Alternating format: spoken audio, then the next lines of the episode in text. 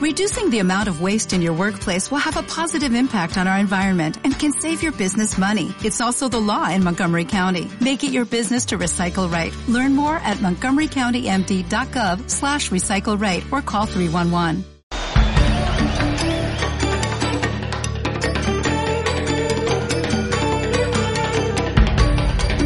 Bienvenidos a un nuevo capítulo de Cultura Podcast.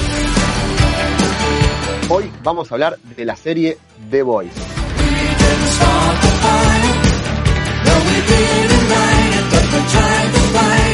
Mi nombre es Leandro Ulloa y me acompañan Nicolás Mernetti y Luciano Torres Toranzo. Seguimos cada uno en nuestras casas y con este formato, donde tal vez nos pisamos un poquito, pero ustedes sabrán entender, eh, creo que sale bastante prolijo, así que primero lo voy a saludar a mi amigo Nicolás Merletti. ¿Cómo estás, Nico? ¿Qué haces, Lea? Un gran saludo para vos, un saludo para Lucho. Muchas gracias del otro lado por estar en esta nueva locura, como nos gusta llamarlo. Eh, increíble que ya estemos en el episodio, creo que 17, eh, y creo que este es uno de los más esperados. Yo creo que los tres lo vamos a disfrutar mucho como disfrutamos tanto esta serie que llegó para quedarse y para cambiar todo. Chicos, ¿cómo les va? Eh, quiero decir que presioné para hacer un capítulo anterior analizando la temporada. No tuve quórum acá en el grupo, pero bueno, estoy muy contento de que finalmente llegó este episodio para que nos saquemos las ganas al aire y hablemos de, una serie que, que, me parece espectacular. Me quiero defender de la acusación de Lucho. Eh, yo lo que dije fue hagámoslo después, pero no sabía que iba a salir todos los viernes de Voice y que no lo iban a sacar todo junto como finalmente sucedió.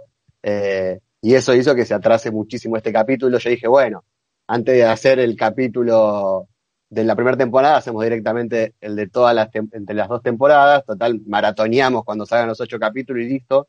Bueno, eso no sucedió, hubo que esperar que salga todos los viernes. Tuvo su atractivo eh, verlo así. Eh, creo que, que, Amazon entendió que este es su gran tanque, su gran serie, que creo que le va a dar muchas satisfacciones a nosotros como espectadores creo que nos está dando muchas satisfacciones. Tiene un nivel altísimo de actuaciones, de guion y, en lo visual. Tiene, pues, básicamente las series han llegado a un punto que parecen películas y esto parece una película. Cada capítulo tiene, tiene todo lo, que necesita para ser muy, pero muy bueno. Eh, y el atractivo está claramente en la historia. Creo que de los capítulos que grabamos, Nico dijo que van 17, creo que no, no, no, sé si no es el que los tres nos gusta más de lo que estamos hablando. No, no quiero ponerme en, el cuerpo de ustedes dos, pero creo que coincidimos los tres en que es tal vez la mejor serie del año. No sé qué dicen ustedes. Sí, sí, sí, sí, yo creo que, yo creo que sí. A ver, eh, no tiene tanto para competir eh, en este año tan, tan particular, pero eh, Sí, yo creo que eh, en, sí este, este capítulo va a ser el que más disfrutemos hacerlo. Tengo una segunda defensa por lo que dijo Lucho. Se acordó una semana antes del inicio de, la segunda temporada. Para mí no, no tenía mucho sentido hacer el, el, podcast de la primera temporada teniendo en cuenta lo que pensábamos de que iban a salir todos los capítulos juntos y, y se podía hacer un, un episodio maratónico, por así decirlo pero sí, como decís vos, eh, Lea, al principio nos dio bronca que saliera uno por viernes, pero tuvo, más allá de que salían los jueves a la noche, tenía su gustito de, esperar ese, ese jueves a la noche, a la madrugada, cuando, cuando te tocara, y, y verlo y quedarte con ganas de más. A veces, a veces no es, no es tan positivo o tan sano, entre comillas, lo que, lo que sucede en los últimos años eh, por ejemplo, agarras una serie en Netflix, una, una temporada que tiene 16 capítulos y los ves los 16 en tres días o en dos días y, eh, te pierde un poco el atractivo porque a, veces te olvidas lo que pasó en el capítulo 4 o pasaron cinco días y ya te olvidaste de la serie completamente. Así que me parece que tuvo su atractivo que haya tomar esta nueva dinámica de lo que podía ser en el pasado, de, tener que esperar una semana para ver lo que sucede con tus héroes favoritos. Tal vez se agarraron un poco también de lo del éxito de Game of Thrones, ¿no? Con, ese, con ese formato, ¿no? La gente se, enganchó mucho también, más allá de que nunca vamos a hablar en este podcast del final de Game of Thrones. Eh, la gente se, se, prendía los domingos porque sabía que tenía, tenía ese capítulo. Sí, sí, sin duda. Aparte creo que tiene que ver un poco con el tema de la pandemia y estirar los contenidos por que nada, no pudieron grabar y generar nuevos y aparte Amazon es como que está teniendo ahora ese impulso que necesitaba para posicionarse como una plataforma que le compita fuerte a Netflix, fue su gran tanque, va a ser su gran tanque.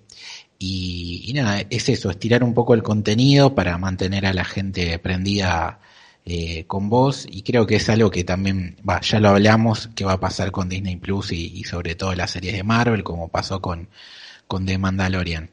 Y respecto a la pregunta de si fue la serie del año, eh, ustedes quieren que nos peleemos hoy, eh, me, parece que va por ahí el podcast. Eh, puede ser, pero lo pongo en mi podio con Dark. A mí Dark me, voló la cabeza, sé que ustedes no, pero bueno, está ahí arriba. ¿Ves lo que te digo? Ya me había olvidado que existía Dark. No sé de qué está hablando Lucho, la verdad. Hicimos podcast de eso? Me parece que no. Es la tiranía, de, es una tiranía, gente, esto. No creo que haya sido una de las series del año si no hay, no hay un podcast. No, estuvo buena dar, pero me parece que, que The Voice tiene, tiene un atractivo diferente, eh, va por otro lado y nos gustan mucho los superhéroes, los superhéroes, y en este caso también nos gusta que se burlen, ¿no? De, de la cultura de los superhéroes y todo lo que pasa y lo que perdonamos en, este tipo de series y películas. Yo lo que les quiero preguntar antes de empezar, porque no quiero tirar así por la cabeza todos los spoilers, pero va a ser muy difícil hablar sin spoiler porque ya la tenemos fresquita la, la serie. Cuando a alguien les le quieren recomendar a ustedes The Voice y les preguntan de qué se trata, ¿qué le dicen ustedes? Eh, yo digo que es eh, la Liga de la Justicia como si en vez de ser buenos y Batman, Superman que tiene eh, la gente prendía en su cabeza en realidad fueran unos tremendos hijos de puta y hay un grupo de personas que tienen que descubrirlos. Que son los boys. Exactamente. Los. Yo cuando digo que yo cuando digo que tienen que ver The Voice y me dicen por qué, porque te lo digo yo. La verdad que eh, sí, así. siempre cuando, mismo nos pasa entre nosotros tres cuando decimos, si te lo recomiendo es porque sé que lo vas a disfrutar, pero si uno tuviese que hacer una, una definición de qué sería The Voice, eh, yo creo que podría ser una parodia. Podría ser una parodia de, de, de los superhéroes eh, tradicionales, una parodia de, de, una historia de acción eh, muy particular, donde los buenos no son buenos, donde los malos eh, no son malos o, no, o, ninguno es tan bueno como parece. Y, me parece que es, es, el gran atractivo de, más allá de la burla eh, o de los guiños, eh, me parece que es, es lo que lo hace tan disfrutable. A mí, a mí lo que me, me atrapa mucho es que no terminás queriendo demasiado a ningún personaje. Y hay, y hay superhéroes. ¿Cómo que no? alguno que otro sí, pero digo, no terminás. Uno quiere que ganen los muchachos, ¿no? Pero tampoco te los presentan como los buenos de, la historia. Siempre como que tienen eh, ese, ese lado, sobre todo el personaje principal de los muchachos, que es Butcher, que es uno de los tipos más violentos de toda la serie. Digo, uno no termina empatizando con la violencia de Butcher, más allá de que del otro lado está Homelander, que vos decís, este tipo es, es el más malo de los malos. Creo que, que Anthony Starr se, está ganando el lugar de uno de los villanos más grosos de, por lo menos de, las series modernas, eh, el más creíble, ese tipo que, que odias, eh, se, lo, se lo está ganando. Y, Lucho que vio, que, leyó los cómics, que quiero que después, como hace siempre, que nos marque algunas diferencias, eh, ahí hay un cast impresionante, me parece, ¿no, Lucho? Sí, hablando un poquito de los cómics y, antes de meternos en, el casting que es brillante y en los personajes e incluso de analizar las diferencias o lo que quieran, eh, quería quedarme con algo que dijo Nico de de esto de si es un, una parodia o un homenaje. Yo creo que son las dos cosas y para entender eso eh, hay que irse al cómic, ¿no? Porque estamos hablando que es una historieta que empezó en DC y llegó un momento que se fueron tanto de mambo con, con la violencia que le dijeron muchachos pueden irse y, y llevarlo a otro lado y, seguir la historia con total libertad, que créense tranquilo que no le vamos a, a pedir los derechos. Y el guionista que está detrás de todo esto es una persona que se llama Garth Ennis, que tiene este, este humor eh, muy particular, eh, eh, es irreverente, no le importa nada. se vio en, en, series que escribió como The Punisher, en Ghost Rider, también en, Hellblazer o, como muchos más lo conocen, John Constantine, que, es la misma serie en los cómics, o, o, Predicador, que es otra joya que escribió este muchacho. entonces, no solo es el humor de él, sino que es una época de la historieta en los 2000 donde aparecían estos nuevos eh, escritores que tenían esos ídolos de la época de oro de Marvel y DC y que los homenajeaban, pero por otro lado los burlaban entre comillas para decir, bueno, nosotros llegamos y ahora las historias las contamos así. Entonces es una mezcla de las dos cosas y eso se, se ve y se palpa en la serie porque es un constante homenaje barra burla, pero es una burla con cariño. Es como cuando le haces un chiste a alguien que querés y que sabes que va a estar todo bien. Sí, sí, tiene sentido. O sea, se nota que los que hacen esta serie no odian el cine y la serie de superhéroes, no odian los cómics. Sí se ríen de, algunas cosas, sí marcan algunas falencias que tienen este tipo de, de producciones. Eh, incluso a veces caen en esas falencias y les sirven para que la historia siga avanzando, que en definitiva es lo mismo que hacen las películas de Marvel, las películas de DC, eh, los cómics y, las series. Pero creo que juntan eso que decís vos, Lucho, eh, todo, toda esa parodia que por un lado es reírte de alguien que, que querés, eh, y los juntan con temas de actualidad, y creo que lo hacen con tanta naturalidad que que como decimos en las series buenas y en las películas buenas que hemos visto durante este año y hemos analizado, cuando, cuando se hace bien y no se siente forzado, eh, creo que es cuando más éxito tienen este tipo de mensajes. Sí, completamente, completamente de acuerdo. Eh, se siente absolutamente orgánico, como eh, también se ven, más allá de los guiños y la, y la, parodia y las burlas hacia, hacia los superhéroes, hacia los cómics, sea, el, la forma de hacer películas de, de, superhéroes, hay muchísimos guiños y parodias y burlas y críticas a, al sistema, a sistemas políticos, a, al, racismo que está arraigado en la sociedad, sobre todo en Estados Unidos, y, y, y tratan temas muy delicados con a veces con, con, la brutalidad necesaria y a veces con mucha delicadeza que se siente completamente orgánico y natural. La verdad que eso me parece que es una de, la, una de las cosas más destacadas que tiene, que tiene esta serie, eh, cómo se mantiene actual y tiene una crítica a la sociedad sin perder la, la, la esencia de, de, de, lo que quiere contar, que es una historia de superhéroes. Sí, aparte te trae la actualidad y lo hace con, con un sentido del humor totalmente bruto que un poco se había perdido, ¿no? Estamos en una época donde cualquier cosa que se dice se sobreanaliza, la gente se ofende a veces por demás, eh, y eso te prohíbe eh, naturalizar las cosas, ¿no? Porque a veces el humor eh, sirve para eso también, para que al hacer un chiste de algo significa que es algo normal, no, no es que por, por, hacer un chiste de un tema todo tiene que ser un tabú o no puedes hablarlo de esa manera y la serie lo hace y también baja línea de, de un montón de cosas eh, importantes eh, de feminismo, de discriminación, de lo que sea, eh, en el medio de, de, de esa burla, o sea, lo, lo toma con, con, o sea, se ríe de, de, un montón de situaciones alrededor de todo eso, pero también baja línea y lo hace bien, o sea, es un equilibrio perfecto y diría que, que es, marca el tono de lo que debería ser a partir de ahora, eh, poder la forma de trabajar todos estos temas. Evidentemente no es fácil porque hay muchas series que le erran, muchas películas también que le están errando a, este tipo de enfoque. Eh, creo que ahí hay un triunfo de, The Voice en cómo trató estos temas, incluso, a veces con burlas y a veces con mucha seriedad. Eh, cómo introdujeron el tema del racismo, que creo que fue mucho más fuerte en esta temporada, obviamente con, con el ingreso del personaje nuevo de Stormfront, con su pasado nazi, y cómo sus discursos de odio terminan pareciéndose tanto a la realidad que, que terminan no siendo una burla, sino ni tampoco una parodia, simplemente un reflejo de lo que está pasando tal vez en Estados Unidos y en un montón de lugares, pero como venimos diciendo, lo, fueron llevando de una manera tan orgánica que no se sintió forzado ni se siente demasiado obvio.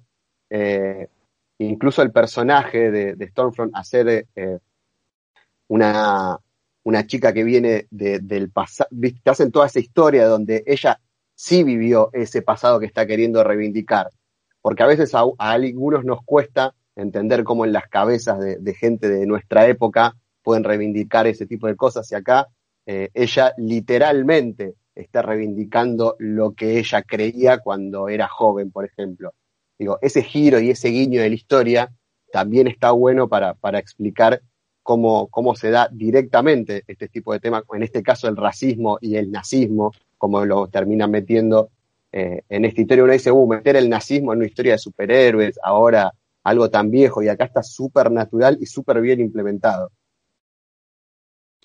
No solo eso, sino eh, algo que es tremendo, es como este personaje que es literalmente nazi, eh, utiliza herramientas modernas como pueden ser las, las plataformas digitales, las redes sociales, y te muestra lo peligroso que es este mundo que se creó en las redes sociales donde solo se escupe odio, donde solo, solo sirve pelearse, donde solo sirve eh, vender mi idea y vos no servís y, lo que vos estás diciendo está mal y yo solo tengo la razón.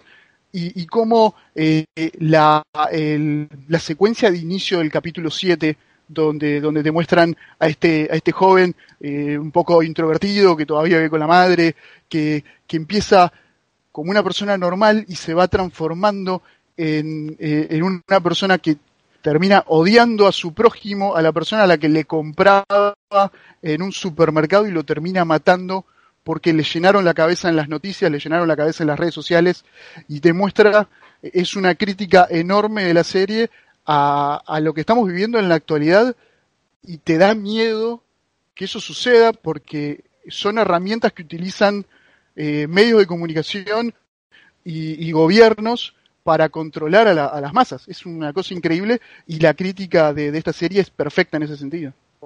Que eso suceda, no, eso sucede, evidentemente. Por eso, sí, sí, sí. O sea, da miedo, da miedo porque, porque literalmente pasa esas cosas. Eh, tiro el dato al pasar, eh, el actor ese era de Community o yo estoy mal. Eh, Nico, yo le veía cara. Exactamente, exacto. Ahora que, que, Lucho vio, vio Community, que ya se vio las primeras tres temporadas, que son lo mejor, ya debe saber que, no me acuerdo si ya había salido, pero cuando apenas lo vi, me hubiese gustado que sea recurrente en The Voice, pero simplemente sirvió para, para esa escena que fue muy fuerte, pero muy acertada. ¿Cómo se llama el actor que no lo escuché bien, Nico? No, no, dijo el, nombre del personaje. el personaje era Fat Neil, es el... Eh, mira, hasta creo que vos no llegaste a ver el capítulo en el que lo presentan porque es el capítulo que censuró eh, Netflix, que es el primer capítulo donde juegan a... Eh, Dungeons and Dragons, que, que ah, Netflix lo sacó porque Chang aparece pintado de negro y es una estupidez absoluta con esta corrección política que, que también hace mucho mal. De, Es, uno de los mejores capítulos de, Community, además. Muchos, muchos piensan que es el mejor de todos y, la gente no lo puede ver porque hay un personaje pintado de negro que no está interpretando una persona afroamericana, sino que está haciendo de, un, de una criatura mitológica. Y a veces, por eso también es, muy peligrosa la corrección política, es muy peligrosa esta eh, impostación de, de, querer ser correcto o de, o de querer preocuparse absolutamente por todos. Y, me parece que es otra cosa que The Voice maneja bien y, no, eh, no, se anda, no se anda cuidando para que nadie se sienta ofendido. Yo te diría que la corrección política es peligrosa como el VAR. Si está mal utilizada, eh, eh, es, muy, peligrosa. No, sí, es que, es que justamente este bloque de community que metimos en el medio, el ejemplo cae a la perfección de varias de las cosas que critica la serie justamente. Y a esto me refería también con el tema de, cómo tomarse con humor estas cosas, porque a veces señalar con el dedo las fallas de la corrección política eh, significa ponerte en una vereda que no te pertenece y, y De Voice lo hace y se, y se puede mostrar justamente eso, que se puede criticar que está bien pedir cambios, pero tampoco exagerar y, y la corrección política de esto como pasó en el capítulo de Community, que es un papelón, la verdad, que se haya bloqueado por ese tema. Creo que otra de las características eh, que creo que son muy importantes para alguien que va a empezar a, ver The Voice es que sepa que es una serie muy violenta. Digo, capaz esto no está, no están acostumbradas las películas de superhéroes a ser tan violentas y con este nivel de gore, de sangre. Eh, digo, que se sepa que no es una serie de superhéroes al nivel de la serie de superhéroes o de películas de superhéroes que estamos acostumbrados, donde casi que no hay fracturas, casi que no hay sangre. Acá estamos a otro nivel, ¿no? Acá abunda la sangre, abundan las, las escenas explícitas de, lastimaduras, eh, cráneos explotando, eh, brazos que se rompen, que se arrancan. Eh, creo que si Lucho no, no me va a dejar equivocarme, es algo que está tomado bastante de, los cómics, digo, es, una de las esencias de los cómics esto de que, de que la violencia es protagonista de, esta historia. Ya de por sí, si ves el primer capítulo, arranca eh, con una escena llenísima de sangre. No, si el cómic no solo lo tiene, sino que está incrementado por 2000 y no solo eso, sino también todas las escenas sexuales. Eh, obviamente siempre el cómic te permite pasar más límites que cualquier producto audiovisual, pero pese a eso, eh, The Voice dentro de ese contexto no, no, no se guarda nada. Sí, está, más, que claro que estamos hablando de una serie eh, directamente para adultos, para mayores de 18, porque tiene, tiene escenas completamente brutales y como bien decía Lea, a los 30 segundos de serie ya te muestran una persona literalmente explotando y, cómo eh, a, su, a su pareja queda eh, bañado en sangre y en, y en los pedazos de, de, su amada. Así que ya de por sí no, no, no pasa ni un minuto de serie que te muestran el tono de lo que vas a estar viendo. Sí, no solo el tono, sino, sí, no solo el tono, sino hacia dónde va eh, narrativamente, ¿no? Porque pasa algo con un superhéroe y ya esto que decimos que no es un spoiler de que es como una Liga de la Justicia mala, eh, te queda claro a los 30 segundos de que empieza la serie justamente. Por eso ya de entrada la serie me parece que es brillante y, y que por suerte no bajó la calidad, aunque me permito preguntarles, si tienen que elegir una temporada, ¿con cuál se quedan? Yo, a mí me Difícil pregunta, ¿eh? Difícil también por, por el hecho de, lo fresco, ¿no? Y no hablo de la fresca, que es la, bebida que toman en, en, esa iglesia extraña que aparece en la segunda temporada. Eh, el hecho de tener tan fresca la segunda temporada capaz me hace, me hace inclinarme. Pero me parece que terminó mejor la primera temporada que la segunda. Fue más impactante el final de, la primera temporada. Creo que, yo creo que la, Perdón, eh, perdón, Lea. Yo creo que la, primera temporada, la primera temporada es quizás más redonda. Eh, yo le he encontrado un par de, no sé si fallas a la segunda temporada, pero como que a veces se hacía un poquito lenta, sobre todo en el principio. Y, me parece que la, la, primera fue más completa, pero la segunda dio los, los puntos más altos. Hay, hay un par de capítulos de la segunda temporada que son impresionantes. El capítulo en el, en el hospital, en ese hospital psiquiátrico es una locura. Eh, la verdad, me, cuesta elegir. No, no, no, no, no sabría decir. Me parece que las dos tienen su mérito enorme por, por razones diferentes. Yo coincido con Nico. Me parece que la primera es mucho más redonda. Eh, coincido con Lea con el tema de que el final tiene un hype más grande eh, la segunda que también lo podemos debatir, se podría decir que hasta tiene un final redondo, que podría ser casi, casi, el final de, la serie en sí misma.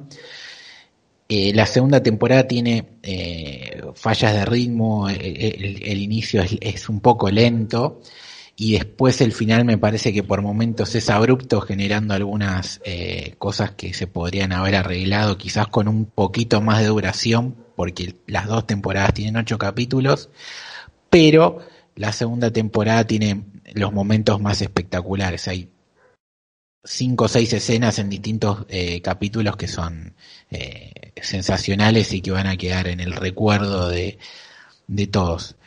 Eh, hice la pregunta y, creo... creo que lo que pasa en la segunda temporada es que se asienta, ¿no? Asienta las buenas cosas de la primera temporada. Vos tenés una base de historia, entonces todo lo que te revelan en la segunda temporada es como que te genera más hype porque ya estás recontra metido en la historia, pero el mérito de la primera es haberte metido tanto en, esa historia con tan pocos capítulos y haberte dejado con ese hype con el cliffhanger del final, que me parece que esta temporada no lo tiene tanto ese cliffhanger. Obviamente lo tiene y lo estábamos esperando. Ayer lo hablábamos con Nico de estar mirando el capítulo y decir, bueno, ¿cuándo va a pasar eso grosso que me diga cómo va a seguir la tercera temporada, porque estaban cerrando todas las historias, todas las historias cerraban redondo, como ese Lucho, parecía el final de la serie, y no era el final de la serie porque está confirmada una tercera temporada, eh, y el hype de este cliffhanger no me parece tan fuerte como el de la, de la primera temporada, y no me dejó como, uy, cuánto tengo que esperar para la tercera temporada, como cuando dije, uy, cuánto tengo que esperar para la segunda.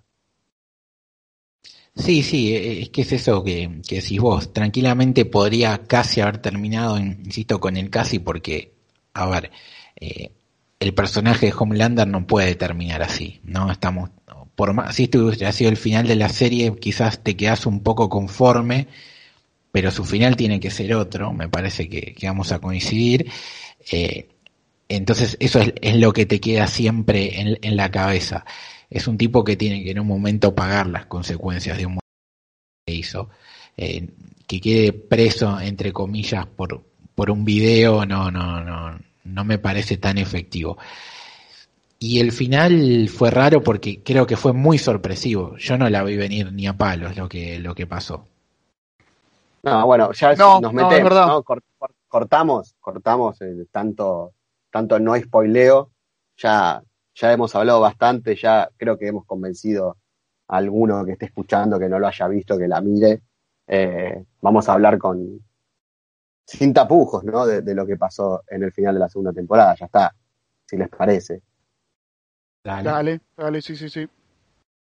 No se esperaban para nada, yo tampoco, que, que la congresista sea la que, que había hecho todo ese derrame de sangre cuando había que declarar nada, yo no la vi venir ni ahí. No solo no lo vi venir, sino que hasta el día de hoy no termino de entender eh, todas las acciones que hizo, porque no es solamente eso. Estamos hablando de que ella fue la que, la que mató a Reiner, la, la aliada de, los muchachos, y que generó que, buscaran al hermano de, de Kimiko como si hubiera sido el responsable y no lo fue. Eh, entonces, ¿por qué la mató a Reiner? Eh, ¿Por qué mata al líder de la secta? ¿Por qué eh, generó todo ese tema en el Congreso? O sea, lo más lógico sería pensar de que está aliada con Bow. Sí, pero no, no te, da ninguna respuesta. No te da ninguna respuesta. O sea, es como libre. No podés, casi que no podés sacar ninguna conclusión real del final. No, todo, todo es especulación. No hay nada ahí que te indique cómo, cómo fueron las cosas. Sí, absolutamente, salvo que alguien haya encontrado alguna pequeña línea o, o algo, un guiño que nos hayamos perdido, no dieron ningún indicio eh, en, toda, en toda la serie que la congresista Newman podía estar involucrada con Bout. Eh, incluso sus acciones parecían todo lo contrario, sino que era la, principal amenaza y enemiga eh, pública de, esta empresa. Y, una de, uno de, de, las teorías más potables sería eso, que es una, una agente encubierta, por así decirlo, de Baut para eh, no, no depender, que esta, que esta empresa dependa de, de lo que haga este, este gobierno, sino estar metido absolutamente en todos lados y no depender de una, de una elección política para perder eh, poder. Y, y, me parece que se va a ver también con, con la eliminación de, de, esta otra amenaza que podía suceder con esta iglesia de los colectivos que perdió literalmente la cabeza. Eh, mm. eh, hay que ver también cómo, cómo se reestructura eso y, y me parece que se abren posibilidades enormes para, para la tercera temporada, también teniendo en cuenta lo que sucedió con Batcher, que eh, fue ahora como que le dieron carta blanca y, y recursos para combatir activamente a, a, los siete y a Baut. Sí, lo que yo estaba pensando, ¿no? ¿Qué generó la acción de ella en el Congreso al reventar la cabeza? Lo salvó a Homelander, ¿no? Sí. Evitó, evitó que, que Bout cayera en desgracia, básicamente. Sí, que cayera en desgracia y que se empezara a hablar de el consumo del de producto B a, gran escala para crear superhéroes contra los terroristas. ¿Qué generó atacando a Reiner? Lo mismo, porque provocó que eh, el hermano de Kimiko fuera eh, en el foco un, extranjero que viene a Estados Unidos a, generar un, quilombo internacional. Y con el tema de, la iglesia se saca encima, como dice Nico, un, un, competidor. Entonces, lo que puede haber pasado que todo el tiempo haya sido eh, lo que tenía atrás Edgar como un plan paralelo porque él sabía perfectamente que Stormfront era una bomba atómica y que podía en cualquier momento saltar la luz de, su pasado. Eh, por algo estuvo oculta tantos años y también eh, que Homelander es, es, un peligro, ¿no? Entonces, el caso de ellos llegar al gobierno sería manejar el país, básicamente. El tema, y que es lo, que me, me a dudar cómo, cómo se dará el cambio, es que ella todo el tiempo en su rol vende ir en contra de los superhéroes, va a tener esta agencia justamente como eh, gubernamental que los va a controlar desde la política a la que se une Huey porque quiere ir desde un lado más pacífico y no de la guerra. Entonces, en algún momento ella evidentemente va a ganar las elecciones o va a estar cerca si es que Huey no la descubre. Pero cómo generará ella darse vuelta y decir, no, bueno, todo este tiempo me puse en contra, pero ahora hay que estar de vuelta ¿Y se incrementará en la próxima temporada todo esto de los terroristas? Creo que abrieron un, una, nueva, una nueva arista, ¿no? En, en, la trama, el hecho de tener.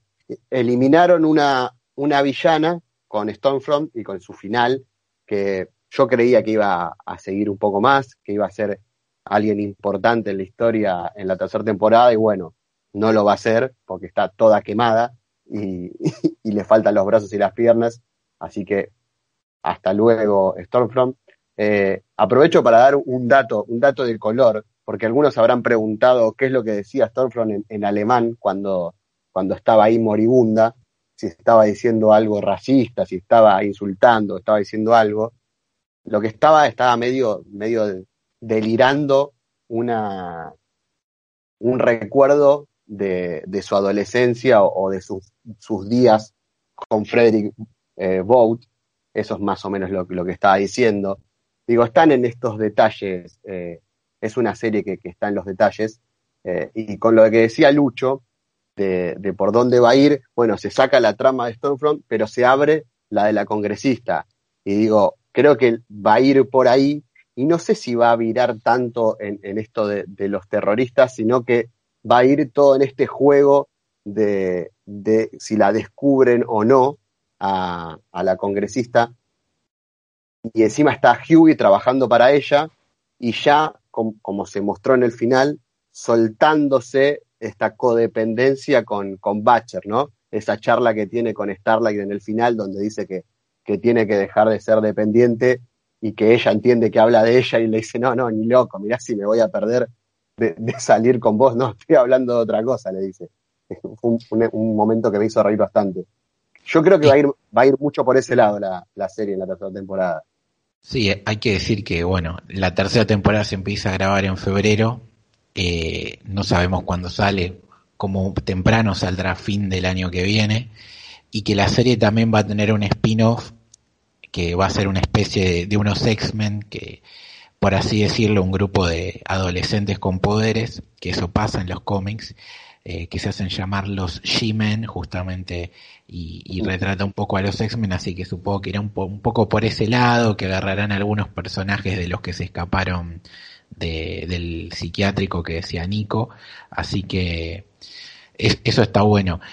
Y Stormfront tenía como una especie de capacidad de, recuperación, por algo resistió los, rayos de, Homelander, así que no sé si está totalmente eh, descartada. A lo sumo aparecerá al final, pero bueno, creo que la tercera temporada no, no va a estar por su lado.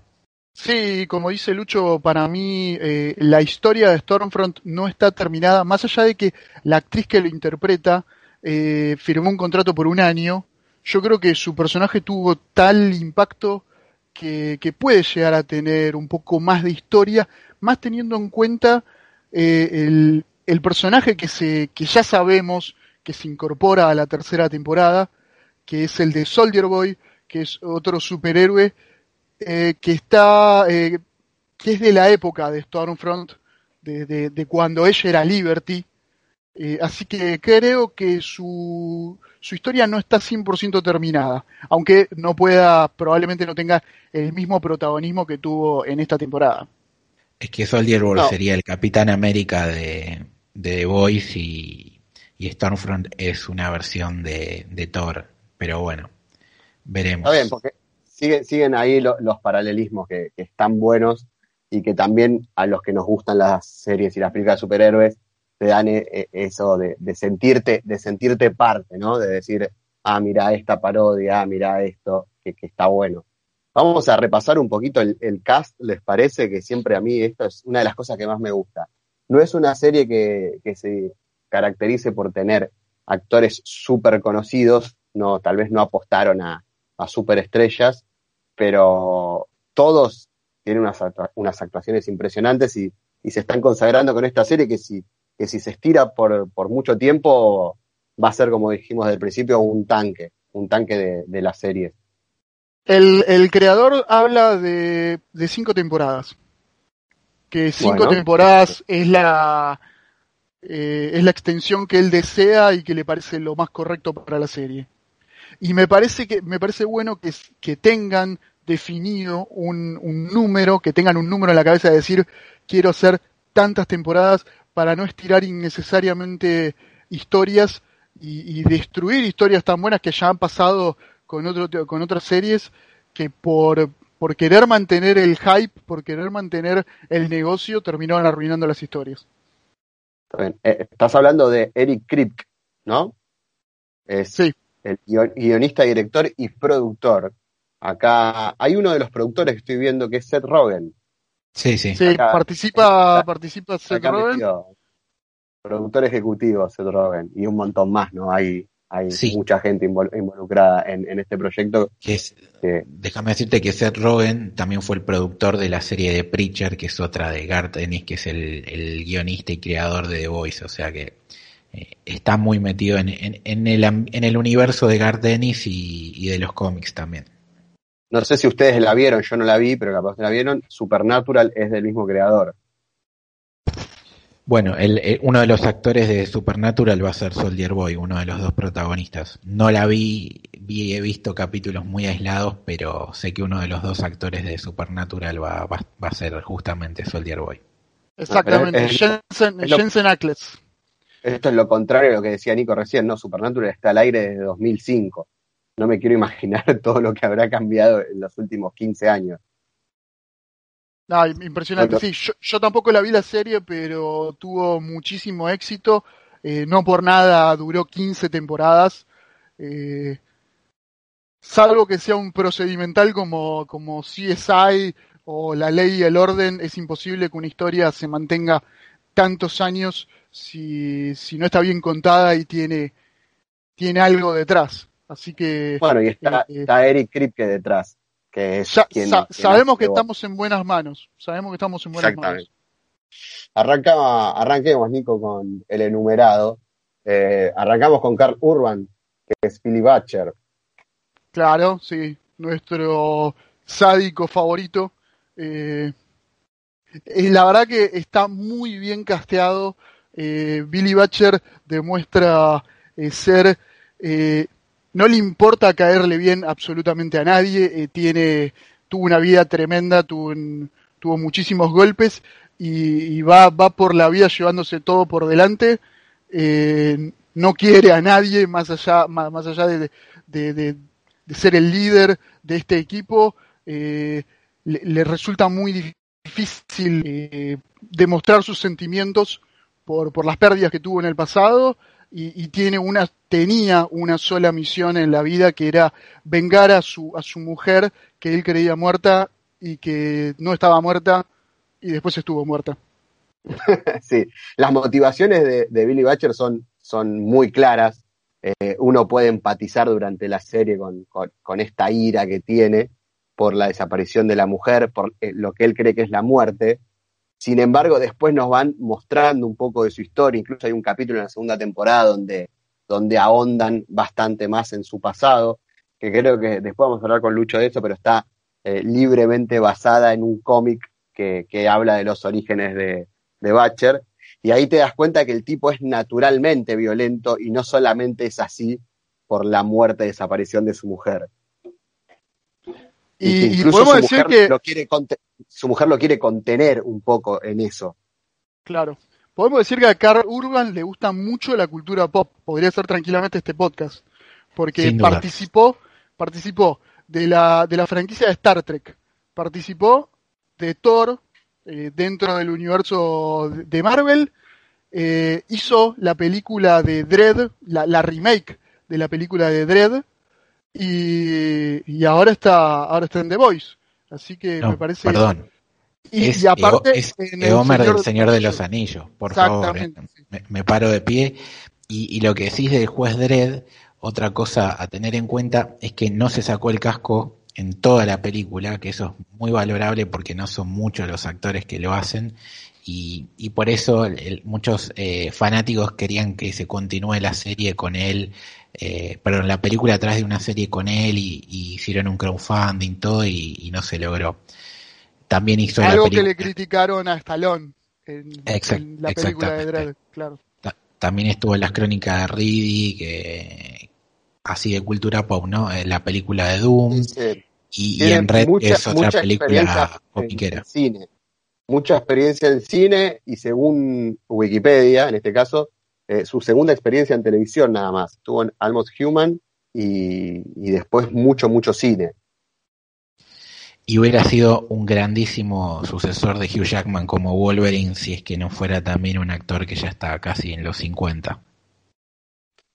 Claro, 48 años, el ne neozelandés. La verdad, yo creo que es una de las, de las mejores interpretaciones que tiene, que tiene The Voice.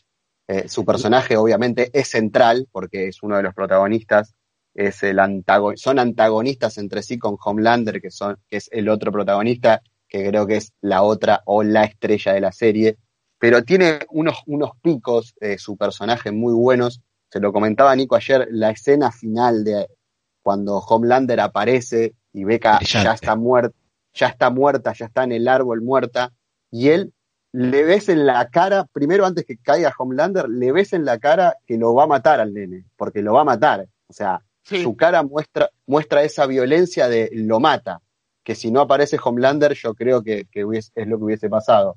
Y después, cómo sostiene esa tristeza en la mirada durante toda esa escena, más allá de que hay charla, Homelander le dice al nene que se lo quiere llevar, aparece Queen May, digo, pasa un montón de tiempo y él sostiene la tristeza en la mirada, que creo que en muchos puntos la serie acierta en ser muy humana a pesar de ser una serie de superhéroes. Y en este tipo de detalles de, de mantener esa tristeza de que se acaba de morir en tus brazos la, mujer de tu vida, y más allá de que la situación sigue porque es un, una serie, o en este caso de superhéroes, y como que parece que todo siempre tiene que seguir, porque las escenas siguen, eh, la tristeza se mantiene en, el cuerpo de, este tipo, que además eh, nunca lo vemos tan quebrado y ahora finalmente vio morir a, su mujer, cuando él siempre pensó que estaba muerta y finalmente no, bueno, la ve morir en sus brazos. No, toda esa escena es brillante, sacando al que hace de, hijo, que creo que es el, único mal actor de, las dos temporadas. Eh, no sea malo, es un nene. no, no es culpa, no es culpa del nene, no es culpa del nene, pero es verdad, me, es pobre no, no, no está a la altura porque los otros son unos monstruos. Lo que hace Carl Urban y Anthony Starr, Anthony Starr en muchísimos momentos de la serie, pero cómo conectan y cómo transmiten emociones eh, con el diálogo escaso, pero sobre todo con las miradas, eh, es para, no sé, para poner en un museo esa escena.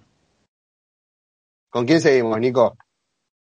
Y lo nombraron Anthony Starr, me parece que es eh, la contraparte y, y, me, creo que es la gran revelación actoral, más allá de que tiene una carrera bastante larga, tiene 45 años, casualmente también es neozelandés.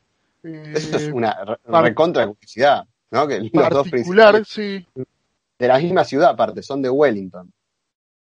Eh, perdón, no tiene 45 años, va a cumplir 45 años el 25 de octubre. Y, me parece que eh, fue la, gran revelación actoral, al menos para mí. Yo no lo conocía, no lo tenía de otras, de otras series. Y, su interpretación de, de Homelander, de este de este superhéroe que, aparenta ser el, máximo héroe, el Superman de la Tierra, el, el tipo más venerado, más bueno y más eh, que tiene que defender la justicia, es el tipo más psicótico, eh, narcisista, sociópata y, y, es impresionante cómo él mantiene durante, durante estos 16 capítulos todo el tiempo en cada escena yo tuve miedo de que mate a alguien. Claro, la única vez que parece que mata gente eh, es su imaginación, que es cuando arrasa con su rayo láser a toda la, gente en esa manifestación y ahí vos lo que decís vos, finalmente se soltó y no, en realidad estaba imaginando las ganas de hacer eso. Sí, que es algo que, sí, que repite el discurso. Eh, al final de, esta temporada, cuando está hablando, le pide perdón a, Starla y a Maeve, y la cámara empieza a hacer un, zoom sobre su mirada, y que, da miedo, la verdad, cómo, mira a la cámara. Claramente, mientras él está dando su discurso, en su mente se está imaginando lo mismo que hizo la otra vez y lo está matando. Acá no te lo muestran, pero solamente con, esa toma y con la intensidad que pone él al, mirar y, la forma en lo que lo hace, te, le está contando que él en su cabeza eh, se está reprimiendo hacer eso, pero se lo está imaginando y por eso después viene esa otra icónica escena de que está en el, en el techo masturbándose sin poder acabar porque está impotente, de sentirse frustrado por pese a ser el hombre más poderoso del, mundo, eh, no animarse a, ser que es. está bueno cómo te muestran cómo sería una persona con todo ese poder, ¿no? Porque vos decís, ¿por, qué Superman es tan bueno, entendés? ¿Por qué? Si lo, puede y lo tiene todo. O sea, es imposible que sea tan bueno. Y bueno, Homelander es la viva imagen de cómo un humano con todo ese poder sería. E-, es exactamente como, como Homelander, o sea, la, gente es mucho más parecida a Homelander que a Superman. No, bueno, es que justamente eso que decís vos es, es por eso digo que es, él es un homenaje a Superman, por más que uno podría pensar que lo hace quedar mal.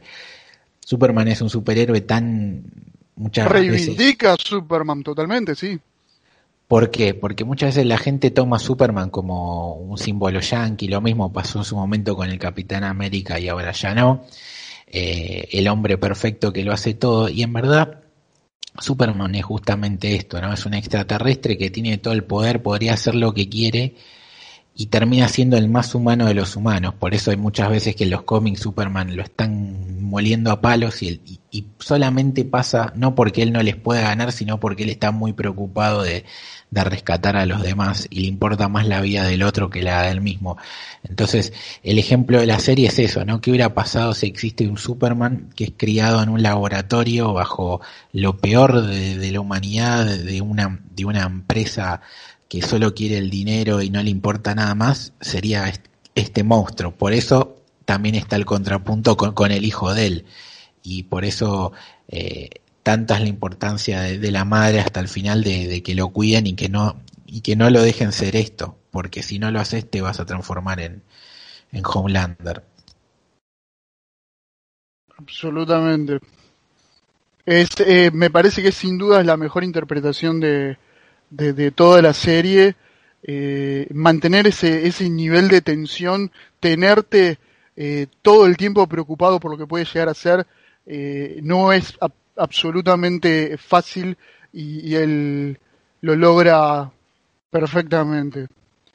Pasamos al señor, al, al, más humano, nombrábamos que Superman es el más humano de los humanos, el más humano de esta serie me parece que es eh, Huey Campbell, eh, interpretado por el señor Jack Quaid, y, y me parece que también es uno de los personajes más valorables de esta serie por su camino, porque eh, es era literalmente un don nadie que, que, le pasó la vida por encima o le pasó A-Train por encima y, y, le cambió la vida para siempre y, y, lo vas viendo como él intenta mantener su humanidad a pesar de todo lo que está viviendo alrededor y, esa lucha me parece que es también muy pero muy destacada y lo, lo terminas queriendo, es imposible no quererlo a Huey. Sí, es, un, ese personaje que, que, le falta le falta maldad y que está metido en un, en un, en un libro donde se necesita, se necesita otra cosa y lo va incorporando y lo va aprendiendo con, con los capítulos. Eh, el caso está, está bueno, por momentos eh, uno está bien, está muy bien, está muy bien, pero comparado con los cómics es, muy distinto. Digo, hay seguramente para el que está leyendo los cómics debe ser medio fuerte porque es muy diferente eh, a nivel estético. Creo que no les importó demasiado hacer un cast que tenga que ver con, con, con el cómic, pero sí es como que tiene esa humanidad y a veces hasta opera de alivio cómico, ¿no? De, de, reírse de él o de, de sentir un poco de, de pena. Es que es el que mantiene, es el que mantiene al grupo también eh, unido. unido un poco, sí. ¿Quién hace del padre de Hughie en la primera temporada? El actor. Simon, Pegg. Simon Pegg, sí. ¿Qué pasa? Simon Pegg, cuando escribieron y pensaron en el personaje, lo hicieron basado en él. Por eso, si vos lees el cómic, lo ves a Simon Pegg todo el tiempo. Entonces, la serie, quizás porque pensaba que Simon Pegg no iba a querer, barra, está más grande, necesitaban un pibe joven, eh, lo pusieron como el padre de Hughie pero a nivel, o sea, físicamente es totalmente distinto, por eso está ese guiño a la presencia de Simon Peck, y, pero a nivel esencia e, es igual. Le falta un, toquecito del lado detectivesco que tiene el personaje en el cómic, que quizás lo veamos justamente en la tercera temporada con esto que hablamos antes, de que puede llegar a averiguar lo que realmente pasa, eh, pero después, en esencia, es, es así el personaje. Una lástima que haya participado casi, creo que no participó de la segunda temporada eh, Simon Pegg, el padre de Huey. No, no, creo que no hace ningún, ninguna aparición, ni siquiera un cameo, nada. No, pero quizás lo haya porque viste que al final eh, se habló por primera vez de la madre de él, así que quizás veamos algún cameito más. Pero lo mismo se podría decir que de Huey fue una temporada rara del personaje, me parece se desdibujó un poquito en esta segunda. Eh, yo me sorprendí de la misma forma que Starlight cuando Hughie dijo que la madre no estaba muerta. Yo estaba seguro que estaba muerta. Sí, sí, la verdad puede ser, puede ser. No, no lo, eso no lo, no lo desarrollaron. Quizás no, no, hacía falta y, estaba bueno hasta hasta tenerlo tenerlo como una posible aparición, ¿por qué no? en el cómic está viva y no, no, no, tiene gran relevancia y no, no está separada del padre por lo pero bueno veremos acá hacia dónde quieren ir porque muchas veces utilizan esas diferencias del cómic para nada para hacer más humanos a los personajes y también para contar eh, enviar mensajes barra críticas eh, actuales así que puede estar bueno también bueno Ahora creo que viene uno de mis personajes favoritos, a ver si Nico lo, nombra. La nombra en realidad. Eh, estás hablando de Starlight. De, de la señorita Erin Moriarty. Eh, ¿Sabes que no es de mis personajes favoritos? Ni de mis, ni de mis interpretaciones favoritas. A mí me gusta ahí, ahí diferimos. No, a ver, estamos hablando de que es un cast increíble, estamos hablando de que es una serie impresionante con personajes súper desarrollados. Que ella no sea la que más me guste no significa en lo absoluto que, no lo haya hecho bien ni, ni, lo haya hecho muy bien. Pero simplemente no. Me gusta, me, gusta cómo se balancea su historia.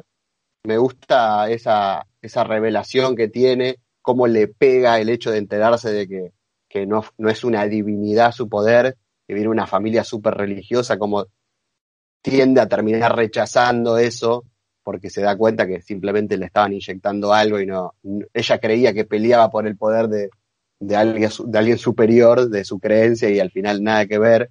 Eh, cómo se humaniza con, con Huey, cómo termina teniendo una relación con, con un don nadie, por decirlo de, alguna forma, eh, y cómo, cómo termina aceptando su lugar en, en The Voice, en los Boys, que terminan siendo casi la misma cantidad de mujeres que de hombres los, muchachos para, para el final de la temporada. Yo estoy más del lado de Lea con esto. A mí me gusta mucho el personaje, todo el desarrollo que tiene, incluso creo que es, es una de las protagonistas de la serie. O sea, sí, sin duda. Butcher y, y Anthony Starr, eh, Homelander son los cuatro protagonistas de la serie. No, no, en, eso, en eso sin, sin dudas. Simplemente decía que no, tengo, eh, te puedo hacer un top 5 y quizás ella no entra, pero no, no significa que no me, que no me haya gustado cómo manejaron su personaje, ni cómo ella lo interpretó en lo absoluto. Eh, no sé si quieren seguir, eh, vamos uno y uno, vamos un, un boy o un seven. Lo que vos quieras. Y metele, metele, metele un boy o un seven como quieras. Manejalo porque es tu momento este. Bueno, dale. Vamos, vamos con uno de los boys. Eh, el señor con el nombre más raro de la, de la, historia, ¿por qué se llama leche materna? No, no tengo idea. Eh, también uno, uno de los grandes personajes de la serie, interpretado por Las Alonso, también es la primera vez que, que lo veo eh, haciendo, haciendo algún trabajo. Eh, otro de los de, de, los personajes muy importantes para mantener unido al grupo es como eh, fuera de Huey la, la, la, la brújula moral de, de, de, Batcher que a veces también eh, lo, lo controla un poco más allá de, que Batcher es prácticamente incontrolable eh, es muy importante también su, su lealtad eh, creo que es, una, es una pieza muy importante en, The Voice, en el grupo de los chicos, y yo temí por su vida varias veces en estos últimos capítulos. Y evidentemente Bacher lo respeta mucho, primero porque lo va a buscar para que, vuelva, porque en todo esto que pasa en la primera temporada lo, lo vuelve a reclutar, y juega como ese papel de grandote tierno, ¿no? Que, que siempre garpa, ¿no? Que parece indestructible, pero tiene, tiene su lado con, ternura y además, con, como decís vos, con mucha conciencia. Eh, y como que es el faro, el faro moral del grupo en, muchos casos.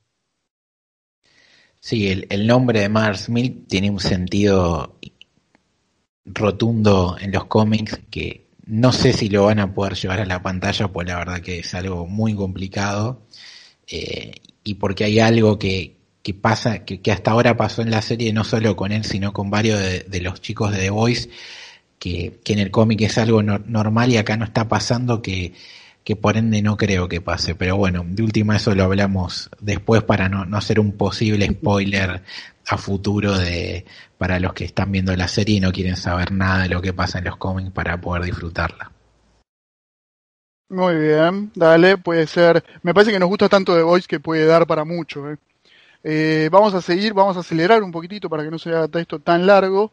Eh, ahora vamos a hablar de Queen Maeve, que me parece uno de los personajes al menos más desaprovechados de la segunda temporada, más allá de tener mayor protagonismo en los capítulos finales. Me parece como que su historia se había perdido bastante en el transcurso de la, de la segunda temporada. El personaje está interpretado por Dominic McElligott, Eh, yo la verdad la tenía más por el lado de House of Cards, que hace un papel un tanto secundario. La pueden conocer eh, por ahí. Y, me parece que el, de, el personaje de Queen Maeve al principio, sobre todo en la primera temporada, parecía que iba a ser uno de los centrales y me parece que no lo terminó siendo. Aunque al ser en esta segunda temporada, eh, sobre el final, ser la, la que derrota, entre comillas, o controla a Homelander, me parece que puede tener mucho más protagonismo para la tercera temporada.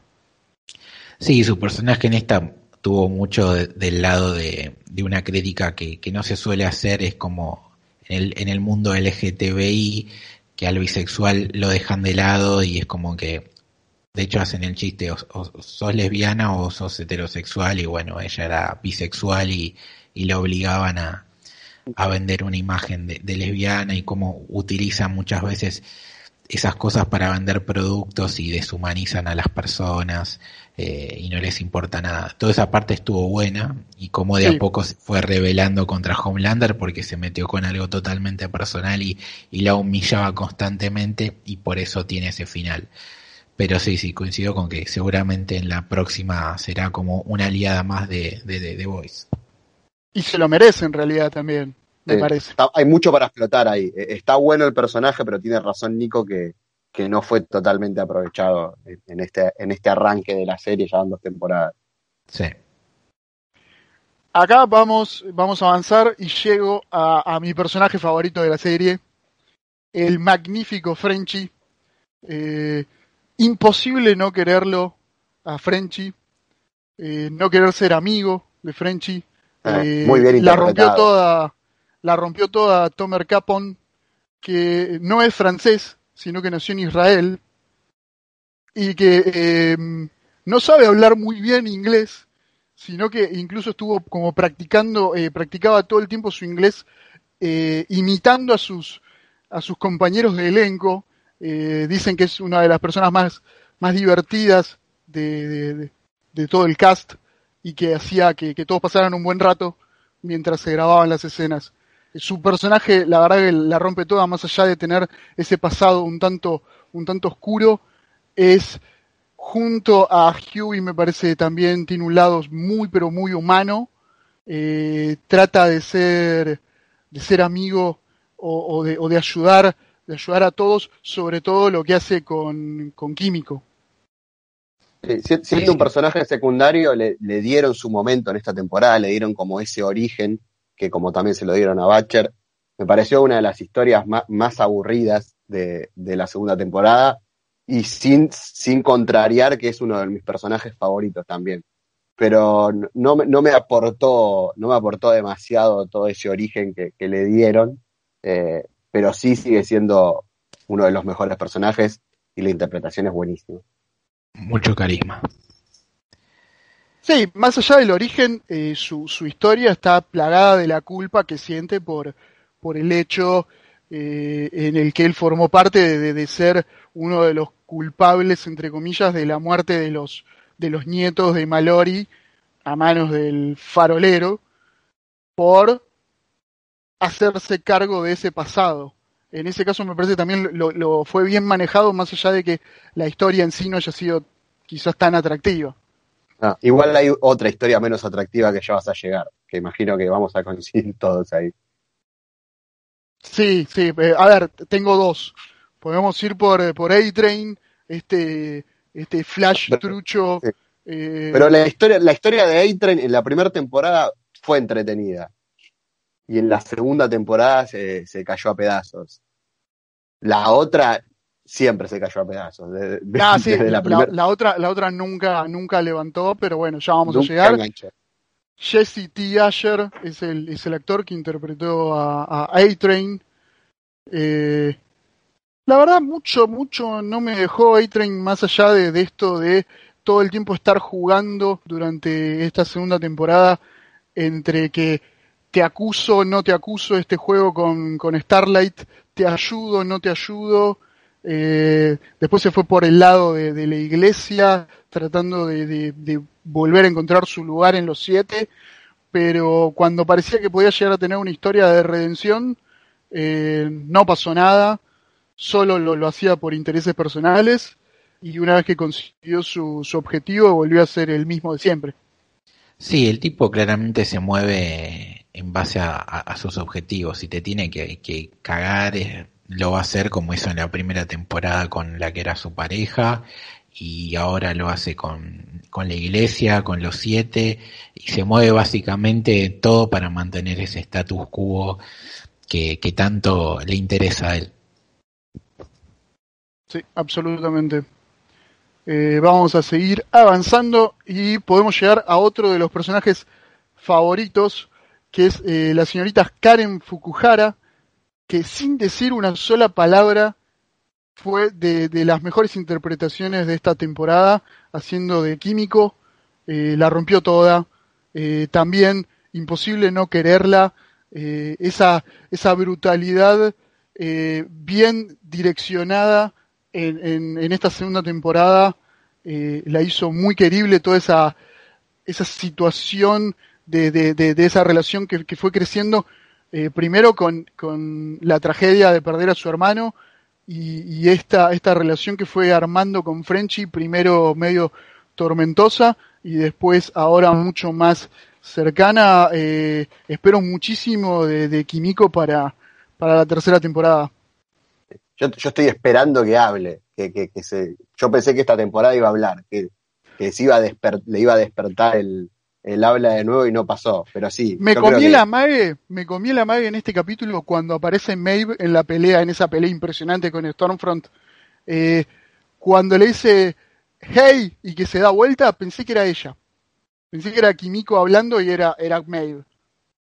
Sí, sí, pero no, no, no. Quizás, quizás no es tan necesario que hable y puede ser eh, algo perfectamente manejable porque el personaje no pierde ningún tipo de, de, de valor o de, o de impacto aún sin hablar. No, evi evidentemente está funcionando muy bien porque es uno de los mejores personajes de toda la serie, tal vez el mejor personaje secundario y todavía no dijo una palabra en 16 capítulos. Así que funciona, funciona lo que está haciendo. Tuvo una incursión, tuvo una incursión en Escuadrón Suicida, una de las peores películas que se hayan hecho de superhéroes. Eh, está totalmente reivindicándose acá con The Voice eh, su única incursión así potente dentro de, del cine y la, y la televisión para la, para la actriz Karen Fuku, Fukuhara.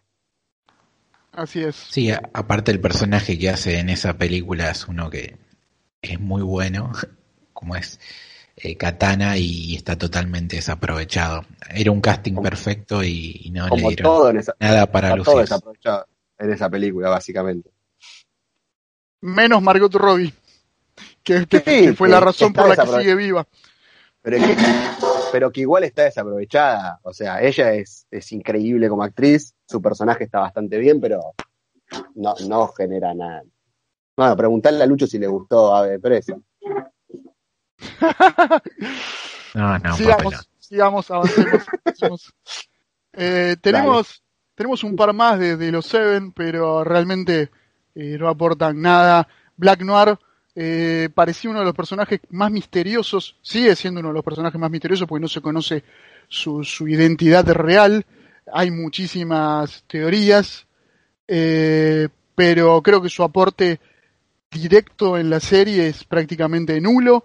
Pareció eh, ser un poco interesante cuando, cuando lo estaba buscando a Batcher y uno no sabía si era para eh, salir de los Seven y ser aliado de, de, de, de, los chicos, pero lo único que me queda de, Black Noir es ese guiño cuando eh, habla con esta técnica de Boat para buscarlo a Batcher y le hace que tire la golosina que tenía maní o almendras, que es su punto débil. ¿Cómo tu punto débil va a ser ser alérgico a las almendras?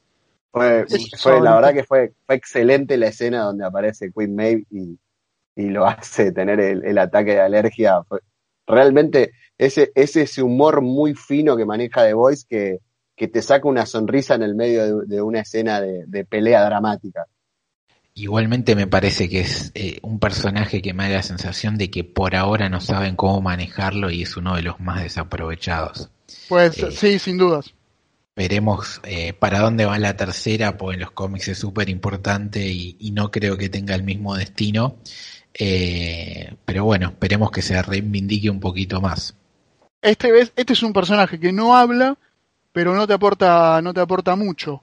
Eh, Nathan Mitchell, la verdad que no pudo demostrar sus dotes actorales porque su personaje directamente no los tiene. el personaje más aburrido, odiable, despreciable, eh, insulso e innecesario. Eh, pobre Chase Crawford, él lo hace bien, eh, él no, tiene la culpa de que su personaje sea así, pero este muchacho que solo sabe hablar con los peces y que es tan inútil como, como Aquaman. Es tan inútil como su superpoder. Es tan inútil como superpoder. Más allá, obviamente es un chiste porque Aquaman tiene muchísimos dotes, pero nos quedamos con ese chiste histórico de, Family Guy. Eh, pero pero en, este caso de Deep eh, no aporta absolutamente nada a la trama. Eh, todas sus apariciones en esta segunda temporada para mí fueron una pérdida de tiempo, más allá de ayudarnos a presentar a este a esta, a esta institución que parecía que, que iba a ser importante, que, fue importante, no sabemos qué va a pasar en la tercera temporada, como es esta, la iglesia de los colectivos, pero más allá de eso, no aportó nada, le dieron la chance de tener su redención y la desaprovechó completamente, y espero no verlo nunca más. No, ahí no, no, no, coincidió con Nico. Para mí fue importante, primero es, es el alivio cómico más bizarro de la, de la serie. Eh, hace momentos increíbles en ese sentido, como el de la ballena que fue espectacular. Sirve un poco para, sirve poco para hablar del tema de, las violaciones. Eh, también en esta temporada fue de, eh, como quererse uno mismo, el tema de, de los cuerpos, todo ese ese mambo, las sectas, o sea, sirvió para, para tocar distintos temas más que nada y en cuanto a la narrativa, eh, provocó un poquito de dudas de Homelander con Starlight, eh, presentó esta iglesia que significó la vuelta de A-Train a los Seven, eh, habrá que ver ahora qué consecuencias toma, quizás él toma el mando de esta iglesia, nada, vamos a ver qué pasa. Tenemos un defensor de, The Deep, no, no la esperaba esta, ¿eh? La verdad no me lo esperaba.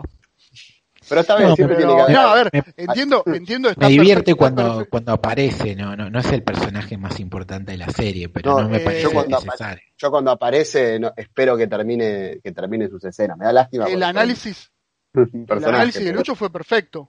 Fue perfecto de todas las apariciones. Y sí es importante los temas que se tocaron, pero eh, el su, su personaje no me genera ningún tipo de empatía ni, ni, ni nada por el estilo. No, es que te tiene eh, que dar asco el tipo y creo que y, claro, y, ser, y ser, y ser patético, e, esa es la función de, él, es como decir eh, es, es una, una, una cara más de, de, lo malo que son justamente la, esta especie la Liga de la Justicia y él es el lado más patético de, de todo este grupo, digamos cumple, cumple su, su, objetivo a la perfección.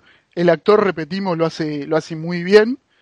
Eh, no sé más, no, sé si hay muchos más personajes más allá de que hay un, un casting impresionante. Podemos destacar a Stan Edgar, eh, sí, destacaría Carlos eh, de, una, de, una, forma impecable. Eh, la elegancia. A, a, los mejores momentos de Breaking Bad. O sea, actúa de eso, actúa del capo, ¿entendés? Él es el capo de todo. Es inamovible, o sea, tiene un superhéroe sentado enfrente y no se le mueve pero una pestaña el tipo. Él sabe que es, es, eso. Es la verdad que es un actorazo de la hostia y le, le están sacando provecho con sus muy puntuales apariciones en, en cada capítulo. Sí, también está para destacar a Claudia Doumit como la congresista, que, que, la verdad que nos creímos todo lo que pasaba, aunque fuera algo súper menor, a Colby Minfi como Ashley Barrett, que, que tiene que ser esa secretaria deshumanizada de Vogt, alguno de la temporada uno que no nombramos que, que, la rompió toda y que ahora la vamos a ver en Cobra Kai, que es Elizabeth Shue, que, hacía de Madeline Eh, y bueno, obviamente que ya la, mil veces la nombramos a lo largo de este capítulo a la actriz que hizo de Stormfront, que es Aya. Absolutamente, que, sí. Que pidió, un, pidió un, lugar, un lugarcito en los X-Men los últimos días. Sí, sí, como Rogue tiró como bestia ahí y creo que sí, como sí, sí. sí, sí, Ah, tiró ahí. En la temporada Se 1 quiere- también se había quiere meter como salido- sea. Sí, y tiene, y puede ser, metámosla a pleno, la rompe. En la temporada 1 también estuvo el gran Haley Joel Osment haciendo de Tuvo- sí, tuvo su aparición. Que es el, el chico de sexto sentido para Sí, muy buena aparición. De Muy bueno. Mesmer. de gran poder. Me hiciste, Pero- me hiciste acordar, ju- justo estoy mirando Silicon Valley, que Nico la odia, pero aparece. Y dije, ¿dónde apareció hace poco? Y era ahí, ahí donde apareció, en la primera temporada de The Voice. ¿Por qué me metiste que, que lo odio? Yo no odio Eh, Silicon había que- Valley. Te hizo una de. Stormfront, Nico, te hizo una me- Sí, me metió. Ahora, ahora voy a. eh, Está iniciando una campaña del odio, me van a, me van a insultar en las redes sociales. Solo necesito, solo necesito gente que, que odie. Hashtag Eh. Nico odia Silicon Valley. Qué feo, qué feo. Eh, John Ashmore haciendo de Lamplighter. Yo la verdad que esperaba otra cosa.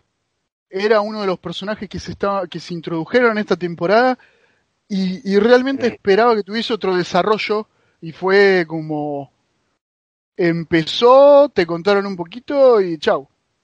Totalmente inesperado su, su, su muerte. O sea, en ningún momento especulé con que esa, es, es- esa incursión en Vogue iba a terminar con el tipo suicidándose.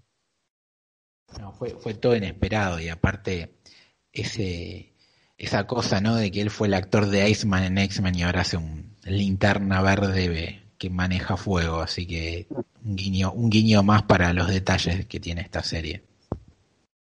Absolutamente. ¿Te Creo parece? que hasta ahí, hasta ahí están, está el, el repaso de, de este cast impresionante. Chantel Van Santen como Becca Batcher, pobrecita la vamos a recordar, pero creo que no mucho más. ¿Te parece, Lucho, eh, rápidamente? Creo que nos extendimos bastante, ¿no? No tengo el número, pero le estamos metiendo lindo. Sabíamos que iba a ser así porque The Voice nos gustó, nos gustó mucho a los tres, y cuando uno habla de algo que le gustó mucho, generalmente se pierde la noción del tiempo. Pero me interesa mucho, sin tampoco tirar tanto spoileo, porque creo que hay mucha gente que va a querer leer los cómics después, o sí, pero la gente quiere leer los cómics que no escuche mucho esta parte porque quiero saber esas diferencias fundamentales, porque siento que, que hay mucha licencia creativa a la hora de hacer la serie, me parece muy bien, porque no es lo mismo adaptar algo a, a la pantalla que, que en el papel. Sí, se podría decir que ya la serie está muy separada de, de lo que es el cómic, aún así, y siendo todos los personajes un poco más humanos de, de lo que son en, en el papel, inclusive Homelander, porque en esta temporada lo vemos teniendo gestos de, de cariño sincero, eh, sobre todo en este último capítulo con el hijo, lo mostraron, aunque sea por un segundo, algo humano y no tan monstruo como, como puede ser. Eh, lo mismo el personaje de Butcher es bastante más humano, aún siendo todo lo contrario a lo que dije recién, en este último capítulo lo vimos eh, hacerse odiar, como había dicho Lea al principio. Eh, los orígenes de los protagonistas eh, en su gran mayoría son muy distintos. O por, va, el de Frenchy ya está confirmado que es el totalmente distinto, el de Kimiko es totalmente distinto. Veremos qué pasa con el de Mother's Milk, que hay cositas que pueden llegar a ir para ese lado de cómo es en el cómic, pero lo dudo. Y toda esta trama que vamos a ver en la, próxima temporada me parece que, me cuesta linkar, linkearla con, algo que, vimos en el cómic. Eh, el cómic tiene un final que creo que podría llegar a ser muy polémico si pasa en la serie, porque que incluye unos protagonistas que, que puede ser, por un lado, totalmente sorpresivo, que si pasa lo que, lo que pasa en la historieta, que dudo que vaya a pasar, y por otro lado puede ser que a, mucha gente le termine disgustando justamente por esto que digo de que los personajes, si bien en, son, representativos de la historieta, eh, están más humanos y es mucho más fácil sentirse identificado con ellos o, tenerles cariño. Entonces, si va por el lado de la historieta, eh, puede generar uno de esos finales de serie que, que divide al, al, espectador, así que esperemos que no, que no vaya por ahí. Eh, que mantenga la misma línea y que de última sea distinto porque te va a permitir, si, si te gustó este universo, leer el cómic y, y mirarlo desde otro punto de vista. Yo la verdad que tengo mucha ganas de leer el cómic, así que voy a tratar de conseguirlo, sé que vos lo tenés, Lucho. Eh... Sí, yo, yo, lo tengo versión Jack Sparrow, porque la verdad que eh, son 70, salió en 72 números, hoy en día no hay como, eh, no se reeditó en una versión comprable, se puede llegar a conseguir, pero es algo que, que ya se publicó hace tiempo y, supongo que ahora con el éxito de la serie seguramente lo, lo van a sacar en un formato más consumible. Eh, aparte la, la versión que, que conseguí yo a los Jack Sparrow eh, y que creo que es la misma que, que, se puede llegar a comprar que la que publicó Utopía me parece eh, la traducción era un poquito fea entonces esperemos a ver si el día de mañana sacan algo a la altura de esta obra y, y se pueda disfrutar mejor pero bueno en internet lo pueden conseguir si buscan un poquito nosotros ahora sí vamos vamos cerrando espero que hayan llegado hasta acá que lo hayan disfrutado y que hayan disfrutado tanto de Voice como, como este episodio de Cultura Podcast. Chicos, les mando un fuerte abrazo a los dos. Abrazo. Un abrazo para todos. Abrazo para todos del otro lado y los reencontramos en el próximo Cultura Podcast. Chao.